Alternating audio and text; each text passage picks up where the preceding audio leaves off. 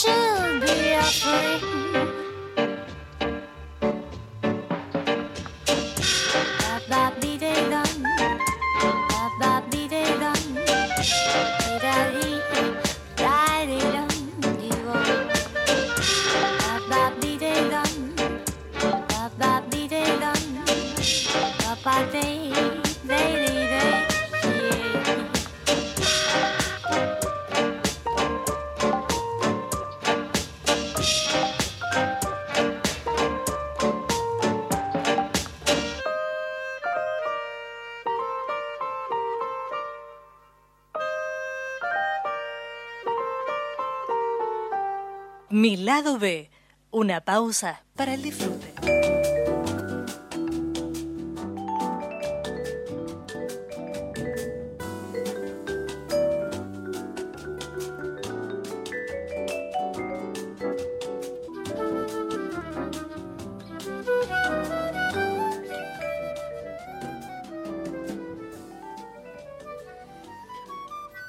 Buenas tardes, bienvenidos a, a otra pausa de mi lado B. La, propuesta es relajar, servirse algo, disfrutar de un rato de buena charla, buenos vinos y, y por qué no llevarse algo de este hermoso mundo que nos da nuestra, nuestra bebida nacional. Escuchábamos Memories de Waldeck y, y no es que es un resabio aún de, de mis vacaciones, sino que es un, un tema que, no por el tema en sí, sino justamente por, por, esas, por esos souvenirs, por esas memorias, que, mm, que me trae un viaje que hice hace dos años y medio, eh, en donde más allá de, de conocer una, una, famosa pirámide que hay en, en Agrelo, en Mendoza, conocí el que tiempo después sería mucho más que un viñedo, sería el viñedo de los 100 puntos, sería, como dice Laura, la doctora Laura Catena, nuestro gran cru nacional, y así lo presenta y así yo creo que hoy así lo se lo reconoce en el mundo y es así que vienen eh, extranjeros preguntando por ese viñedo, por tal enólogo, por esa bodega, por los vinos que salen de ahí. Y en, tiempos revolucionados por, puntajes y gente que está a favor y está en contra y, donde todo suma, me pareció piola invitar a la mesa de Milaoe a esta pausa que proponemos semana a semana a alguien con, con quien vamos a hablar justamente de, de todos estos temas y, y seguramente alguno, alguno más. Eh, señora de radio. ¿Cómo le va? ¿Cómo anda? Corriendo. Ya me, ya me pongo en el micrófono. ¿viste? Exactamente. No exactamente. Eh, estamos con Andrea Núñez, Brand Ambassador o no sé cómo Oh. la denominan, de Catena Zapata, de Becatena, San Felicieni y todo el, el grupo de, de, etiquetas y marcas que, que, nacen en esa pirámide.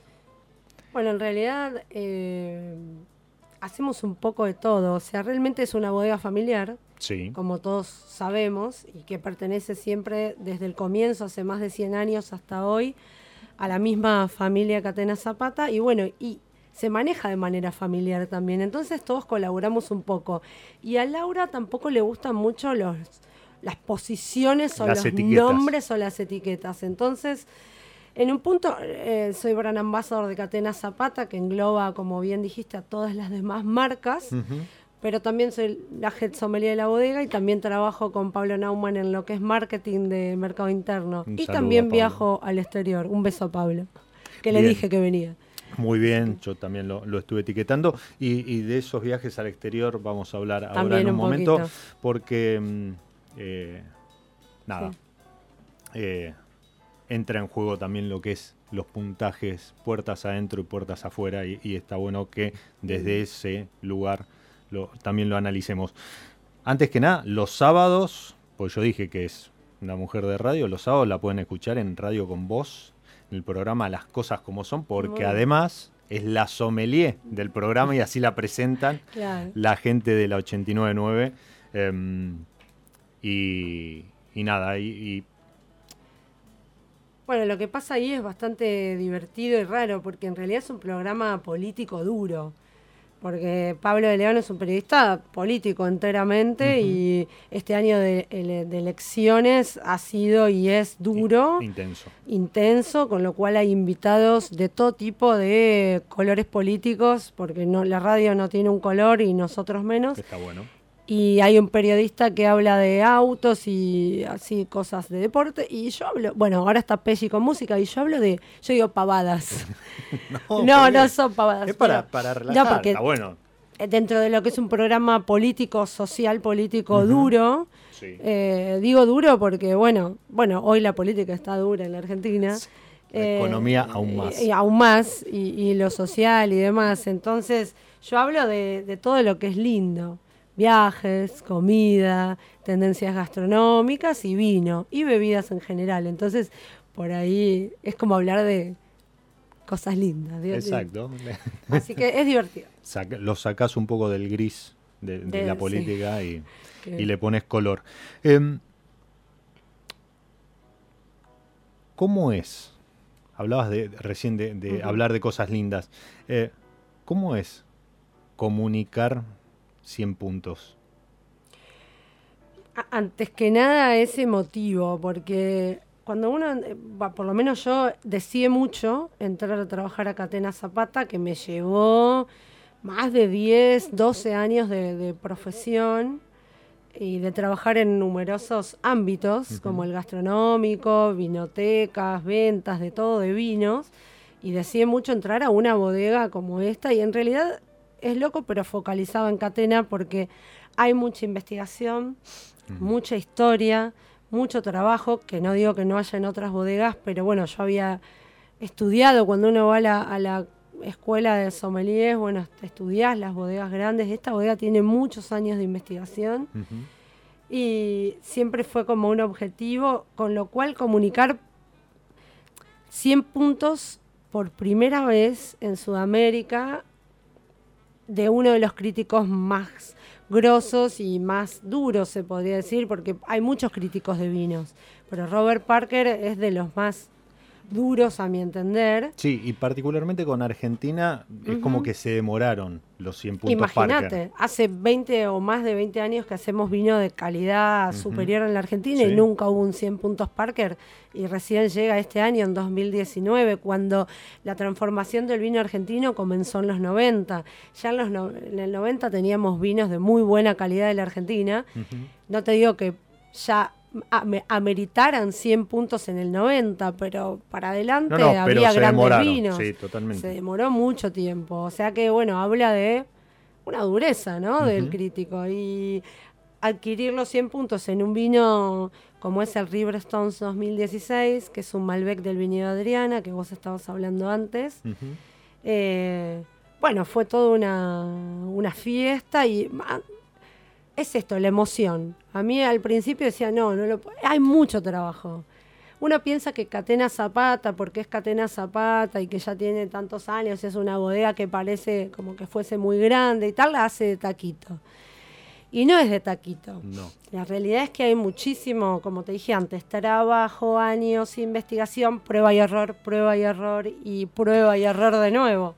Acabas de decir algo, algo interesante. Em, en general en la industria del vino es una de las industrias eh, de agricultura, de extracción, que, mm, de, eh, primarias que más puestos de trabajo da en la Argentina.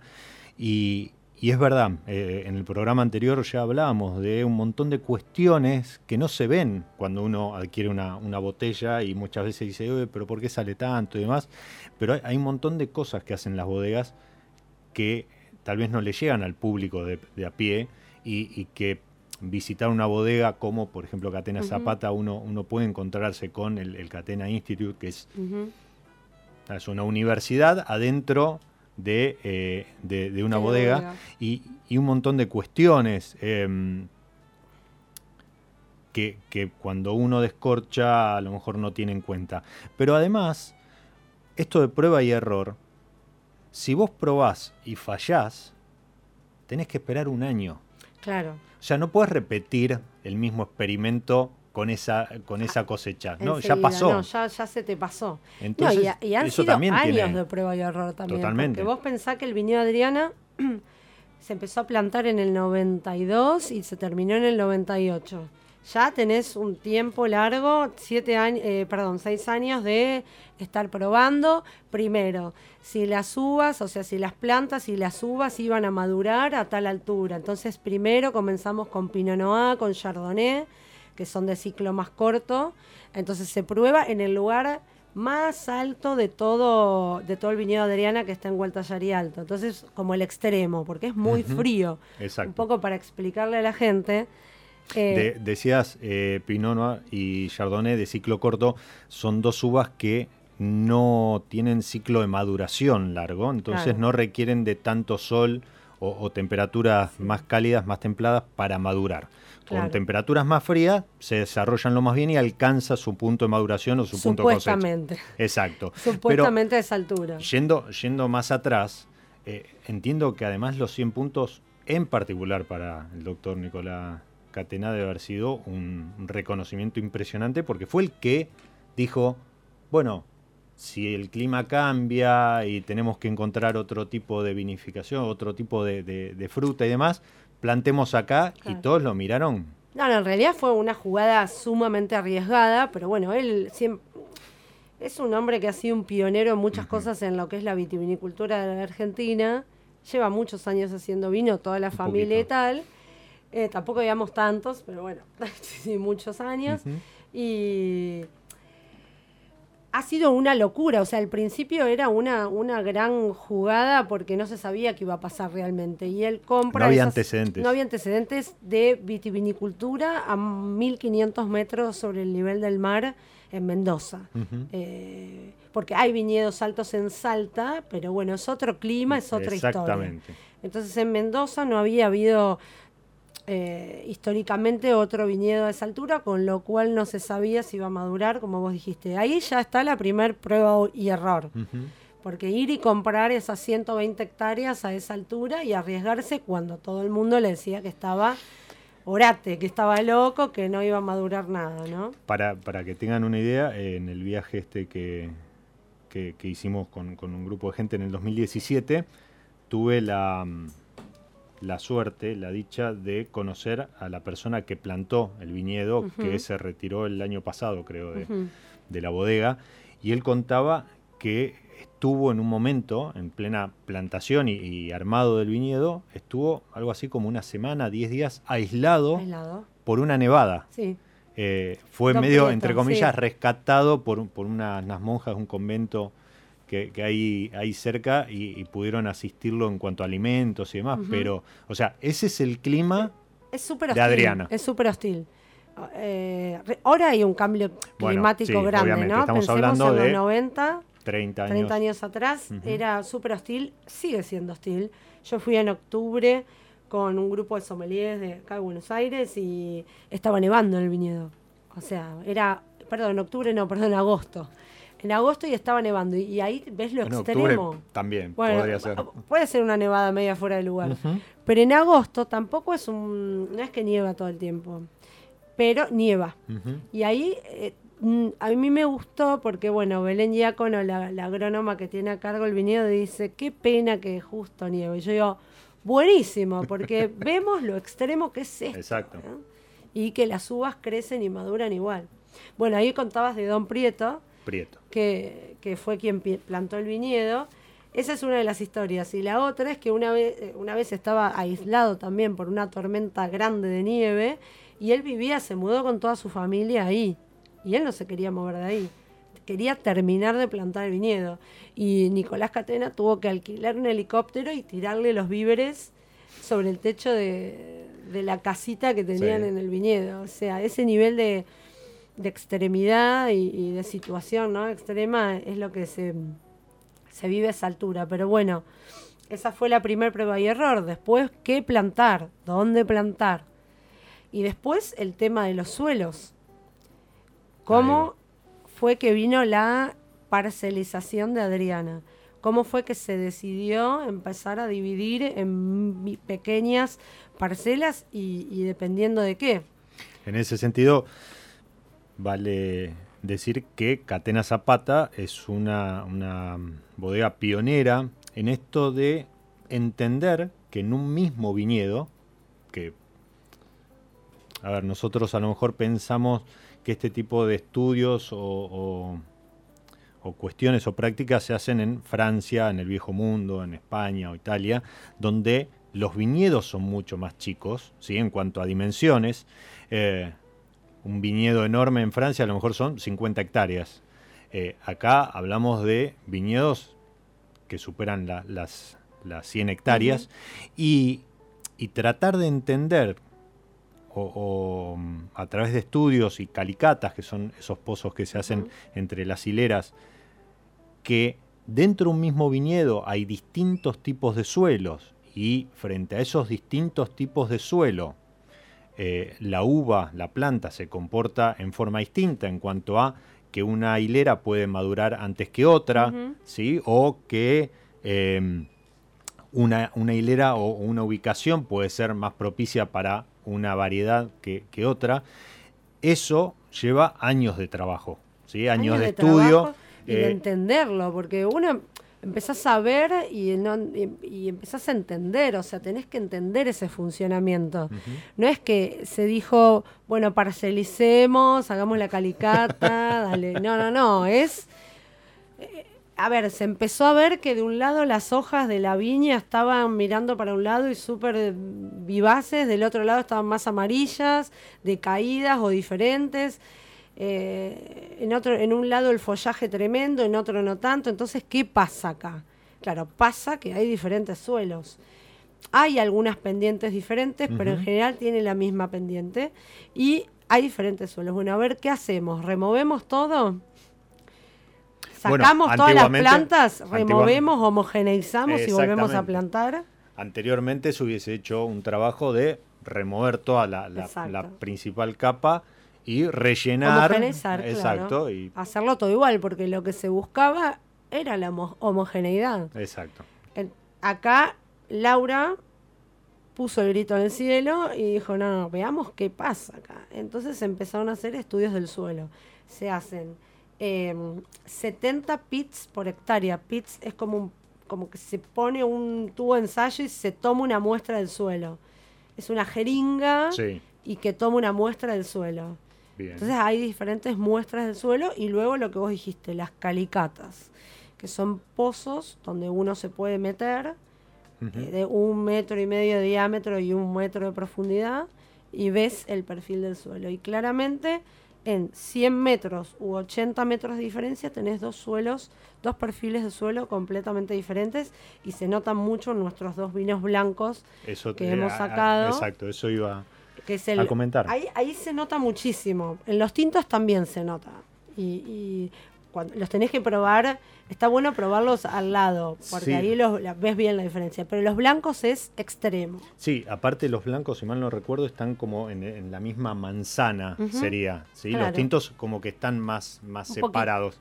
Depende. hay, hay dos que no y uno está más Pero separado. los blancos es empezar a recorrer una hilera y a los 100 metros, ya cuando estás por finalizar, te encontrás con otro suelo y, y son distintos. Y ¿sí? realmente. Son dos de los de los mejores, o los mejores, depende de la añada, eh, vinos blancos de, de la Argentina y con un nivel, un perfil de nivel mundial. Creo que lo más interesante de esos blancos y que realmente llama la atención también al público mundial, porque con esto de que mis viajes y tal, realmente la gente se queda atónita y se queda súper sorprendida. Es eso, es la sorpresa. Es el factor sorpresa de que no es un blanco que uno espere de la Argentina. Es un blanco que uno espera de otro lado del mundo, Exacto. eh, no de la Argentina. Nosotros no estamos acostumbrados a, a- los blancos. En general no estamos acostumbrados a, a encontrarnos con acidez en los vinos. ¿Sí? Es como que, no, me parece muy ácido, Mm. un defecto cuando... Hay más fruta. Exactamente, o sea, vamos en busca de la fruta, a lo mejor este, con, con un perfil, bueno, ahora menos, pero con un perfil un poco con madera, en algún caso si es un, un reserva, un gran reserva, incluso en los blancos, Chardonnay siempre fue eh, un perfil, este, un vino más, más gordito, untuoso, eh, y, y estos blancos tienen mucha acidez, o sea, es un, un perfil de vino que, que gusta en, en otras partes del mundo porque buscan Lo ese tipo. interesante es que tienen esa, perdón, Siga. Lo interesante es que tienen esa acidez que vos ya, como bien decís, pero está muy bien acompañada Sí, de la mineralidad, de la fruta, tiene una como una Sí, complejidad. no, no es chocante. Hay uno de ellos que es el White Bones, que es súper filoso, o sea, la acidez va en pica en punta, ¿viste? Es súper filosa esa acidez y eh, Estoy es salivando. terrible, ¿viste? Ya estás salivando directamente. Y, y el Stones tiene un poco más de fruta, pero la mineralidad es increíble, o sea que no es solo la acidez, sino que están acompañados. Pero es ese factor sorpresa, que te dicen, esto es un Chardonnay en la Argentina, es como que también tiene que ver con el perfil de suelo y tiene que ver con un- la mínima intervención que se le da a esos Sí, sí, bueno, obviamente hay in- una búsqueda en claramente reflejar Walter Claro. reflejar a Adriana y, y que, mm, bueno, y ahí también es, es muy, muy importante el trabajo que hace, eh, o, el, o el menos trabajo que El- hace el Ale nada de Vigil trabajo. y su, y su equipo Claro. eh, en, en en no toquetear, no, no, no transformar demasiado el vino en, bodega. Ale y Nesti, bueno, Ale es el director de enología y agronomía y Nesti es, bueno, quien, el enólogo, uno de los enólogos, siempre explican que mínima intervención. Exacto. Casi no se lo toca, casi no se hace batonage, que es uno de los métodos de poner en contacto el líquido con las ligas. Nada. Eh, roble de tercero, cuarto uso, es como para darle un poco de estructura, mimar un poco al vino, pero casi que no tenga sesión de aromas, claro. Así que es como esa mínima eh, intervención. Ahora vamos a hacer una pausa. Dale. No te vas a sentir este, desentonada porque em, los amigos de San Felicien y, esas cosas que se le ocurren a Arnaldo, me encargó la tarea de maridar programa a programa algún tema con alguna variedad. ¿sí? Eh, y en este momento San Felicien y contrariamente a estos vinos eh, blancos de los que hablábamos, mm. em, hoy elegí un tema que me parece que va muy bien con el, San Felicien Chardonnay, que está elaborado en roble, Y, es untuoso, y, y, si bien el Chardonnay es una de las variedades blancas menos aromática, ¿sí? menos expresiva, y por eso también se la, se la acompaña a veces con, con roble, eh, en este caso además de lo untuoso en boca, da mucha fruta tropical, ananá, durazno, etc. Y por eso elegí para acompañarlo Mis Perfumado de Cesaria Bora. Ahí va. 我也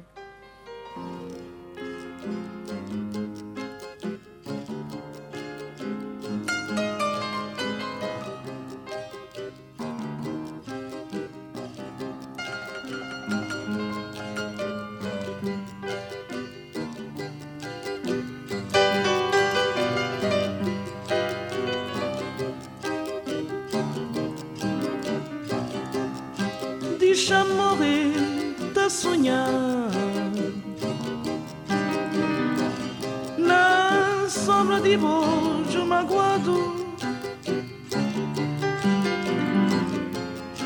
De uma pequena gente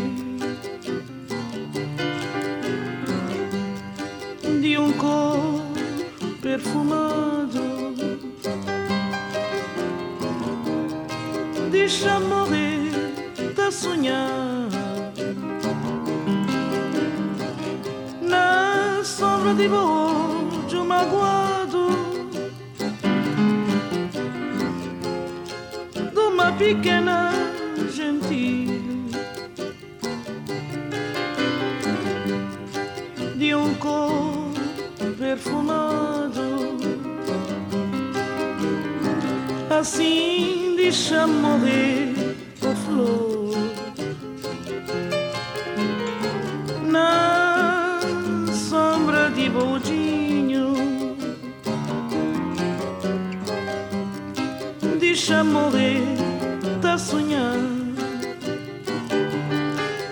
Que uma pomba nasce ninho.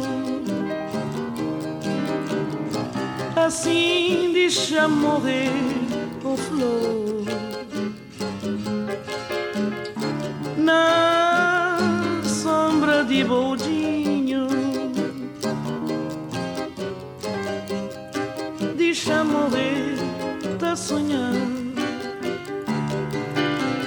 assim que uma bomba nasce ninho.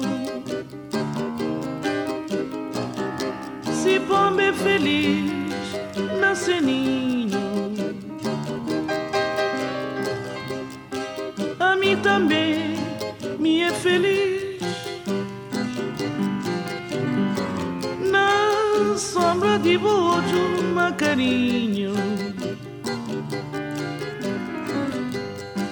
de um mis perfumado. Se pombe feliz na ceninho, a mim também me é feliz. sombra de bus, carinho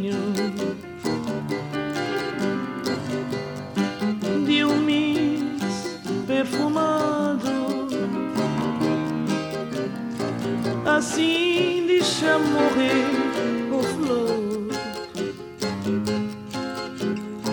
Na sombra de boldinho, deixa morrer, tá sonhando. É assim que uma bomba nasce ninho. Assim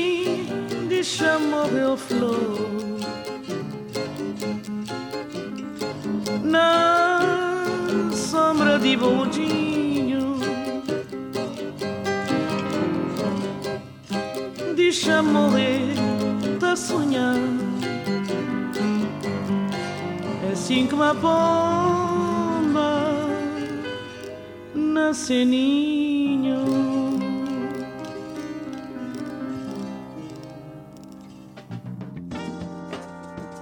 Todos los martes de 19 a 20, Diego Miliaro te espera copa en mano para compartir Mi Lado B, una pausa para el disfrute por Radio Monk.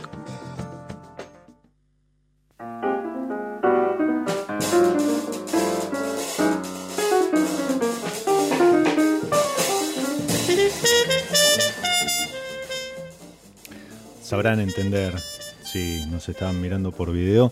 Si no, les contamos que ya estamos disfrutando del San Felicien Rosé 2019 con tapón de, de vidrio. Vamos a hacer un, un chinchín nuevamente para, para el micrófono. Mm. Que fue presentado hace nada. Dos semanas. Sí, Ujú. estañada. Estañada. Y es la segunda. Ajá. Y es uno de em, los nuevos rosé de la Argentina. Eh, el vino rosado en Argentina fue siempre muy, muy vapuleado, así como lo es, no sé, la tapa rosca. Mm, eh, el vino dulce. El vino dulce. em, el bagging box. También. Porque se asimila con el, El tetra. tetrabric, Bueno, claro. Exacto.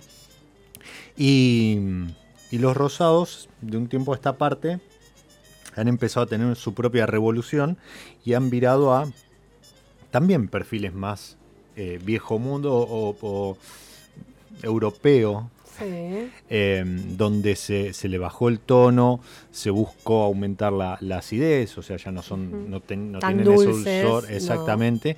Y, y básicamente lo que se hace es que la piel de las uvas tintas con las que están elaboradas, este es de Este es un GSM, que sería un Grenache Syrah Malbec. En Malbec, Este caso. ok, Ajá. bien. Em, son todas uvas tintas que se mantienen eh, en menos tiempo el contacto con, Con los con el ollejo. Ajá. Exactamente. Eso hace que el color no sea tinto, sino rosado. ¿Precio? Este está. Es un lindo precio. es un. Este está en 1200 aproximadamente. Bien. 1300. O sea, también. 1200, 1300 pesos. Precio de lista, el precio que puede estar a la venta en una vinoteca, por ejemplo. Exactamente. No es un vino que esté en grandes cadenas de supermercado, No, ni en grandes aparte- cadenas de vinoteca. Aparte, bueno, después, eh, cuando les comparta el audio, eh, en supongo mañana pasado, voy a subir la foto de, de la botella y si no, lo, lo pueden ver en el perfil de, de- de la bodega y demás. Eh, es una botella de perfumería.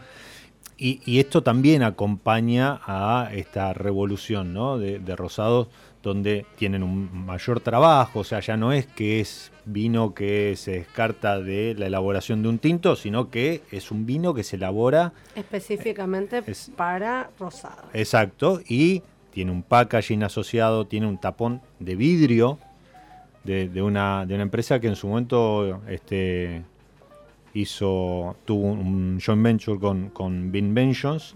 Eh, después, eh, eso lo comentábamos cuando estuvo Sí, eh, Sofía acá. Eh, hoy Vinoloc distribuye en, en todo el mundo desde su casa matriz, y, pero son, son insumos costosos que justifican el precio. ¿sí? Es para darse un gusto. es una, exacto, y es exactamente una coquetería. Exacto. Esta botella y con el, el- el cierre que tiene e incluso el color que tiene es una coquetería. Exacto. Es una Bueno, pero No, pero y bueno, y la Cena, unas piezas de sushi, la botella, Exacto. música como la, la que solemos que escuchar. sonando. Exactamente. Nada, justifica. la- ahí sería una inversión. Es algo interesante lo que pasó, porque te pasara, como dijiste, de que el rosado sea un vino desdeñado o de baja calidad y tal, a enfocarnos en rosados que la gente los pida, lo quiera, y no en rosados de no, así regulares o solamente rosados de Malbec o tal. Esto es una mezcla pensada. O sea, quiero decir, es un, un blend clásico de la Provence, que es de donde vienen los mejores rosados supuestamente del mundo, o los mejores rosados de Francia, que es una región de Francia. Sobre Y- el Mediterráneo. sobre el Mediterráneo, que son GCM, como te dije antes, Grenache Syrah Mourvedre. Son uvas típicas, clásicas de, de allí.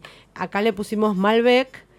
Como eh, para darle como para darle la argentinidad, ¿no? Exacto. Pero está pensado, es un blend pensado. Y hay otras bodegas también que suman no solo en el, en el vino, que ya es un vino de calidad, por eso sale también lo que, lo que sale, porque No, es un vino ver. de calidad, es un vino cuidado. A lo mejor eh, eh, vos dijiste el precio y no, no fue arbitrario tampoco la no fue arbitraria la pregunta.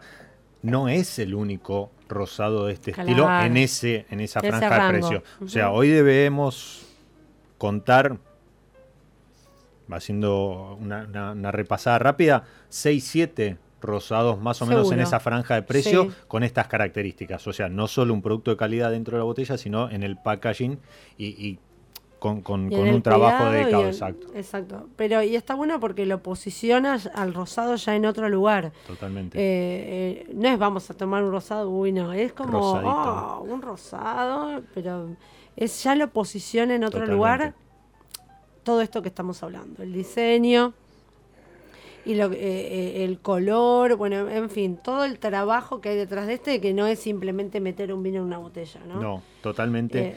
Eso, volviendo, volviendo a lo que decíamos hace un rato, hay mucho trabajo por detrás de. Aparte vos fíjate, una- acá está el precinto este que también hubo que pensar en este precinto para que esté agarrado, que al principio no sabíamos, bueno, todo el trabajo que lleva en la línea de embotellado, porque para embotellar esta botella, val- valga la redundancia, hay que cambiar toda la línea. Sí. Uno viene acostumbrado, o sea, la línea viene en, los- en las botellas de 750, que es en general, y cambiar la línea a este tipo de Sí, sí, al tamaño, al- ¿no? al tamaño y, y al pico y otra cosa. Bueno, el precinto blanco. Y luego costó el año pasado la- el lanzamiento de este vino porque no nos convencía, teníamos miedo de que se escape HB y al doctor no le convencía y le pusimos este plástico como una traba aún mayor, que eso también lleva a otra investigación, otro desarrollo, bla, y se tardó como un mes más o casi más de, de un mes el lanzamiento. Entonces hay todo un trabajo, no es soplar y hacer botellas, como decía mi No, abuela. totalmente, totalmente. Ni tampoco soplar y llenar Y botellas. llenar botellas. Recién en, en el corte, y mientras ustedes disfrutaban a, a la cantora descalza, eh, si mal no recuerdo, creo que es marfileña, cesárea. eh, y si les gustó este tema que escucharon, ah, busquen cualquier, cualquier playlist en, en la aplicación que, que más usen con, con el nombre de ella y, y lo van a disfrutar mucho. Eh, pero hablábamos con Andrea de que además de sommelier y, y su, su intervención para dar color ahí en el programa político, ella es periodista, en realidad, entre, entre paréntesis, licenciada en comunicación Ah. social. Y, y volviendo al tema de la comunicación y esto de, de cómo es comunicar un vino de 100 puntos, em, si a lo mejor lo complicado era comunicar un vino de 100 puntos, hoy Catena está publicitando, mostrando al mundo un, un set de cuatro vinos de 100, puntos. Exactamente. Eh, un- algo para, para coleccionar. Pero la pregunta es, ¿cómo es comunicarlo afuera?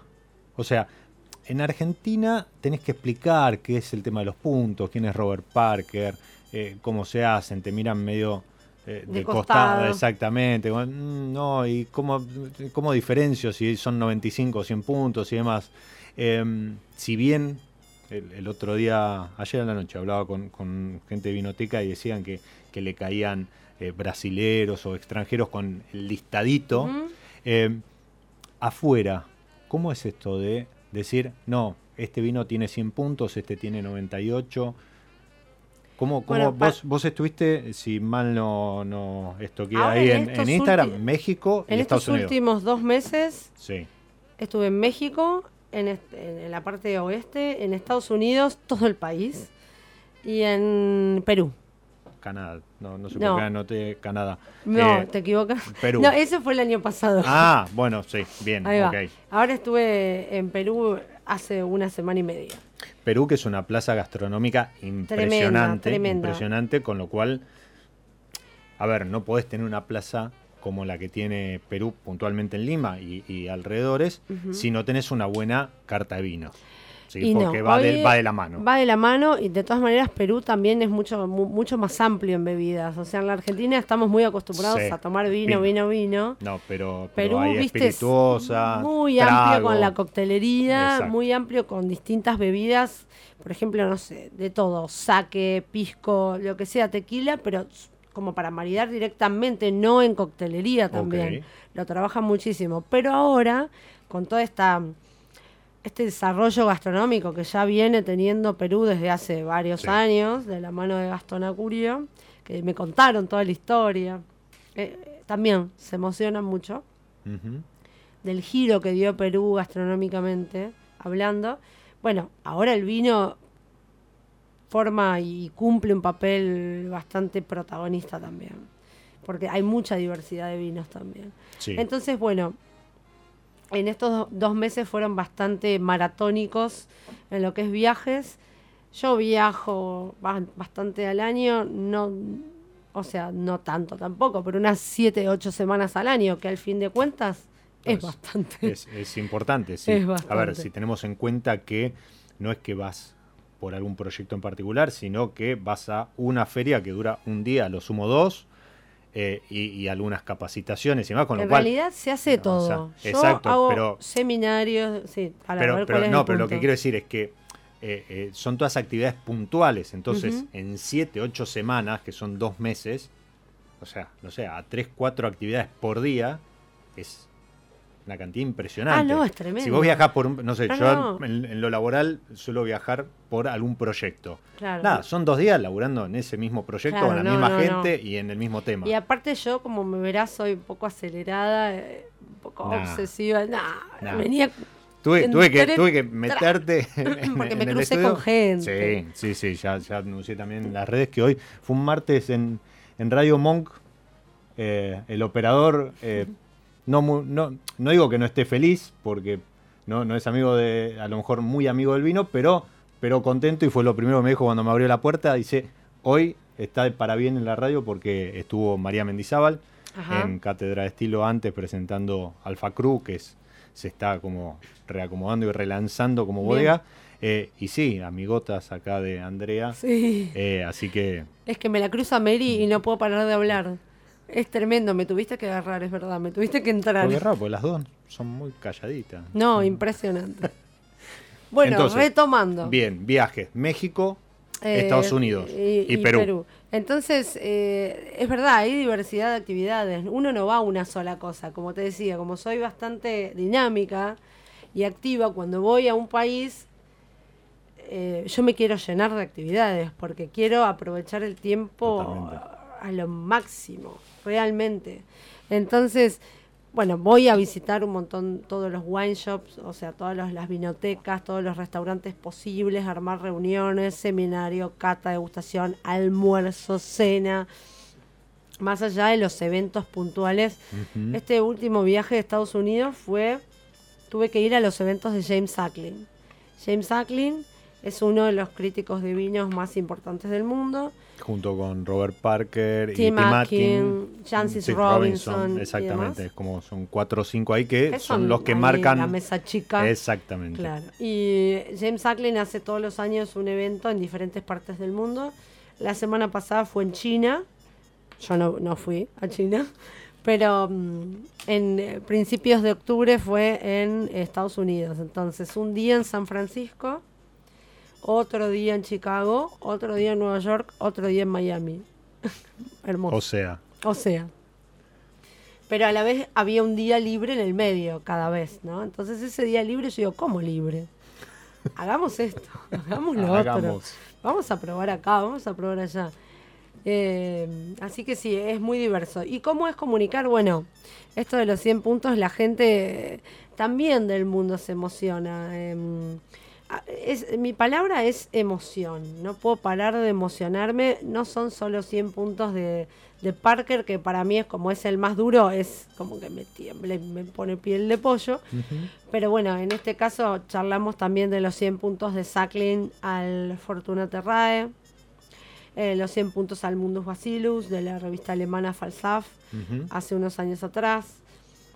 Y me está quedando el tercero, el cuarto en el tintero, que no sé cuál es, que vos lo debes tener por ahí. Mirá yo qué mal, che. Bueno, cuestión. eh, seguís, yo es, lo busco. es comunicar, eh, es desde la emoción. Hoy tener cuatro, eh, cuatro vinos con 100 puntos quiere decir que alguien valoró muchísimo todo ese trabajo, más allá de toda la valoración que le da la gente también, porque una persona que toma tu vino y lo vuelve a comprar, no hay valoración como esa también, ¿no? Un, un cliente fiel, un consumidor fiel de tu vino, de tu marca e incluso de tu mismo vino, es, es, eso es impagable. Ese es el, el 100 puntos también, ¿no? River Stones 16 y 17. Ese es el de Parker. Ahí va, el 17. Eh, sí, a ver, nosotros de Argentina es de vuelta, es como que siempre, viste, si, si no lo hacemos nosotros o, o- o el premio es para el de al lado o, o a lo mejor viene uno de afuera y... A ver, se pueden cuestionar. a Lo, lo ideal sería que las catas fuesen a ciegas, Mm. que, que estuviesen encerrados, no sé, cinco días sin comer ni tomar nada y probando ahí los vinos. eh. Sí, seguro. Sí, Pero nos cuesta verlo como un logro de- del vino argentino. Bueno, nosotros los argentinos somos bastante críticos de todo, ¿viste? Y no estamos acostumbrados al tema de los puntajes y siempre estamos... Y, a- y además Pero ahora... al, al fin de cuentas, a todo nos gusta. No, que nos totalmente. puntúen bien, Pero ¿eh? totalmente, totalmente. Era como, viste, cuando vos venías, no sé, en, en la escuela con una nota Sí. y se ah, no me importa sacarme Ah, 10, pero cuando claro. sacabas 10... Ah, no, porque fue, en, en- fue no sé, en, en educación cívica. Y fue un 10, o sea... Sí, sí. Eh, pero por eso, uno por ahí a veces no le da importancia, pero cuando lográs el 10, y bueno, decís, ah, porque bueno, entendés el mi esfuerzo. esfuerzo valió la pena. O al revés, cuando decís, me voy a sacar un 10, ya cuando ves lo que cuesta llegar a esos 100 puntos, ves el trabajo que hay que hacer, ves esto de prueba y error, esa búsqueda, esa exploración, esa investigación, decís, ah, bueno, pero no era tan fácil. Claro. No. Eh, y, y- y- Y años, no te digo que llevó años lograr un 100 puntos Parker acá. Y Sacklin tampoco que fue hace mucho. No, no, no. Eh, Los 100 puntos no los regala nadie. Eh, es verdad que en, al- a lo largo de los últimos años la vara se ha ido subiendo y cada vez tenemos más vinos por encima de de los, los 90 y pico. de los 90, de los 92, de los 95. Pero no es porque se está acostumbrando el paladar del crítico, sino porque Argentina está haciendo cada vez vinos de mayor calidad. Estos rosados son vinos de calidad. Los blancos que tenemos hoy en Argentina son vinos de, de calidad de, de nivel mundial. Hoy, hoy hay, hay vinos blancos variedades, varietales o blends que son espectaculares, que son espectaculares para tomar solo, que son espectaculares para acompañar una comida, que son espectaculares para acompañar incluso, no sé, una carne o, o alguna, algún plato thai o, o más eh, elaborado, más complejo. Vos eso hace 15 años no lo podías No, no, hacer. no. Y, y cuando alguien te decía, no, porque no tomo blanco, porque me hace oler la cabeza, y sí, seguramente. Y lo más interesante es que de la mano de esta evolución del vino va la evolución del paladar de los consumidores también. Eso Eh, sumado a que cada vez los consumidores tienen más fuentes de información. Hoy eh, en- entrar a... Bueno, me- lo comentábamos ayer en, en la mesa esta don- donde había gente de vinotecas.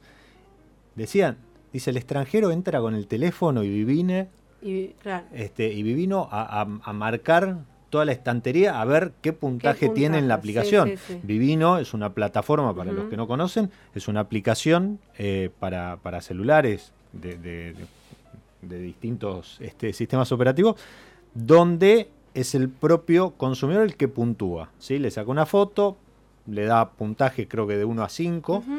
el- es la escala, y hace algún comentario, alguna crítica.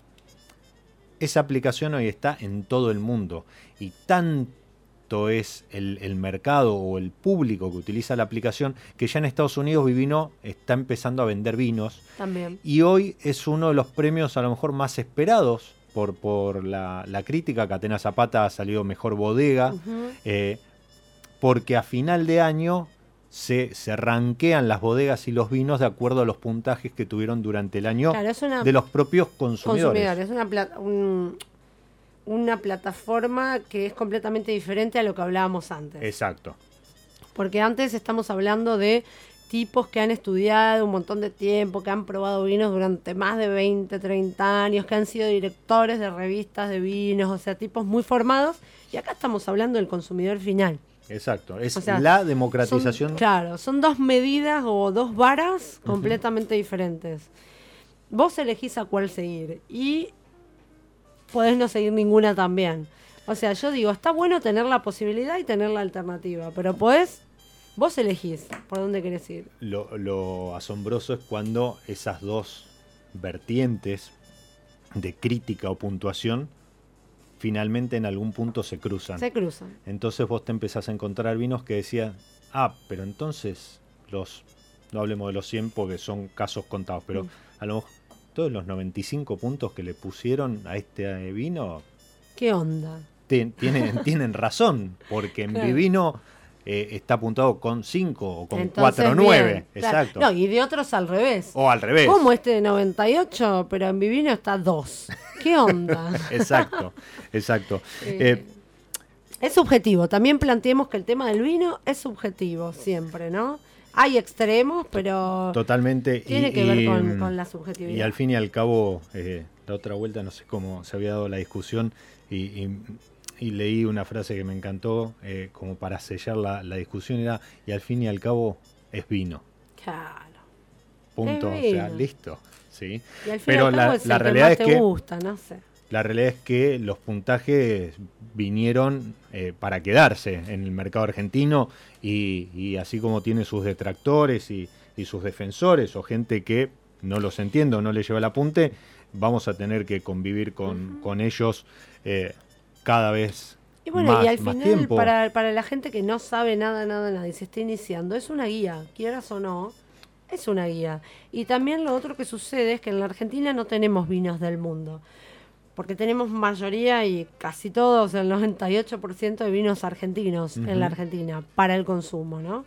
Pero si vos viajás afuera, tenés vinos, vos ya viajás a Brasil, tenés vinos de todos lados del mundo, o incluso Perú, México, bueno, hay un aluvión de vinos tremendo y si no la tenés muy clara, no sabes para dónde agarrar. No, no, es que aparte, incluso a ver, hoy, cuando vos te parás en la góndola, Argentina, si bien el 98-99% son vinos nacionales, eh, tenemos arriba de 6.000 etiquetas. Mm, también. Entonces, si vos vas a un supermercado, una vinoteca, y no te encontrás con alguien que te asesore, ¿cuál es la única manera de tener referencia? Decir, ah, mira, pará, este que lo Ay. probé y me gustó tiene 93 puntos, entonces este que está al lado que no conozco y tiene 93 puntos, puede ser que... Quizás va bien y quizás me suma. Claro, es una guía. Totalmente. Digo, está bien, eh, hay cosas discutibles en los puntajes, pero es una guía. Se toma como eso. Para mí está bueno tomarlo.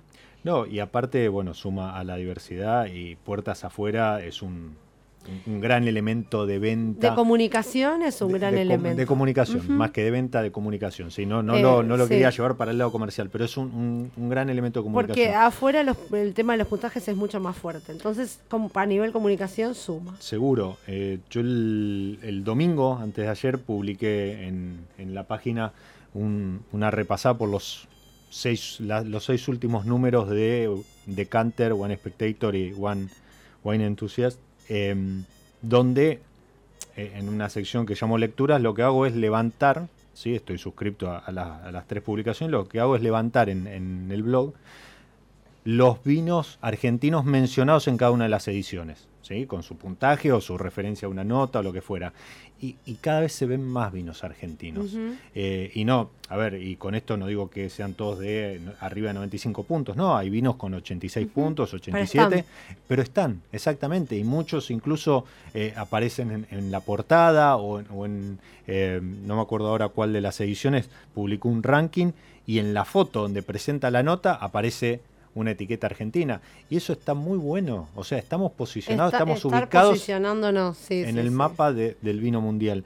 Y mm, por más que para adentro fuera una, sea solo una, una referencia o, o- o anecdótico o un elemento más de comunicación por parte de las, de las bodegas.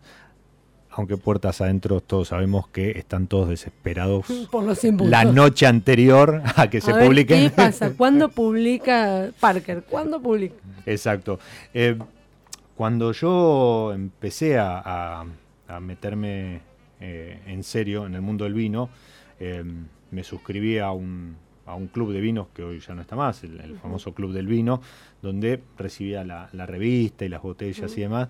Y un día dije, esto me, me parece poco, la revista me la devoraba y, y como que necesitaba conocer más y me suscribí a, a una gran publicación en ese momento de que, que, eh, el equipo estaba encabezado por, por Fabricio Portelli y, Mm.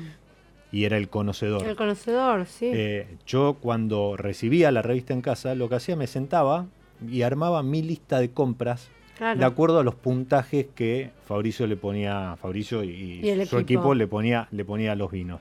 Y con esa lista me iba a una vinoteca, al supermercado o lo que fuera a, a recorrer. Em, no está tan mal el tema de los puntajes. Al fin y al cabo, este, cuando vos haces un trabajo, eh, no es que pedís que te puntúen, pero mínimamente esperás que alguien te diga, estuvo bueno lo que hiciste, la próxima vez puedes mejorar o te falta tal cosa para, para que sea perfecto. Entonces, eh, respetemos a los que orgullosos, emocionados, como decías vos, Mm. André, hace un rato, salen con su eh, 100 puntos medallita pegada, exactamente, pegada en la botella. Y aunque no sean 100 puntos, con sus O 98, 90, 92 90, sí, o lo que fuera. que eh, porque volvemos al inicio. Atrás de cada una de esas botellas, acá, atrás de cada puntaje, eh, de cada tapón de vidrio sintético o tapa rosca, hay mucha gente trabajando, desde el ingeniero agrónomo como Belén en Adriana, como el enólogo, Reginato y- eh, Reginato, exactamente, sí, como Nesti, Nesti. en bodega, eh, o como la gente que está en la comunicación, como Andrea, Pablo y Claro. la otra Andrea. Y Nosotros demás. también trabajamos. Exactamente, exactamente. Por más que tomamos vino, también trabajamos. Así que el brindis de cierre Vale. vaya por toda la gente que trabaja detrás de una botella de vino, por más 100 puntos del crítico que sean. Por más buen vino. Por más buen vino. Y recuerden, el vino une. Gracias, André. Gracias a vos, a todos. Gracias. Nos encontramos en cualquier momento en otro episodio de Mi Lado B.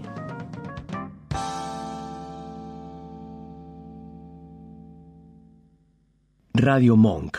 El aire se crea.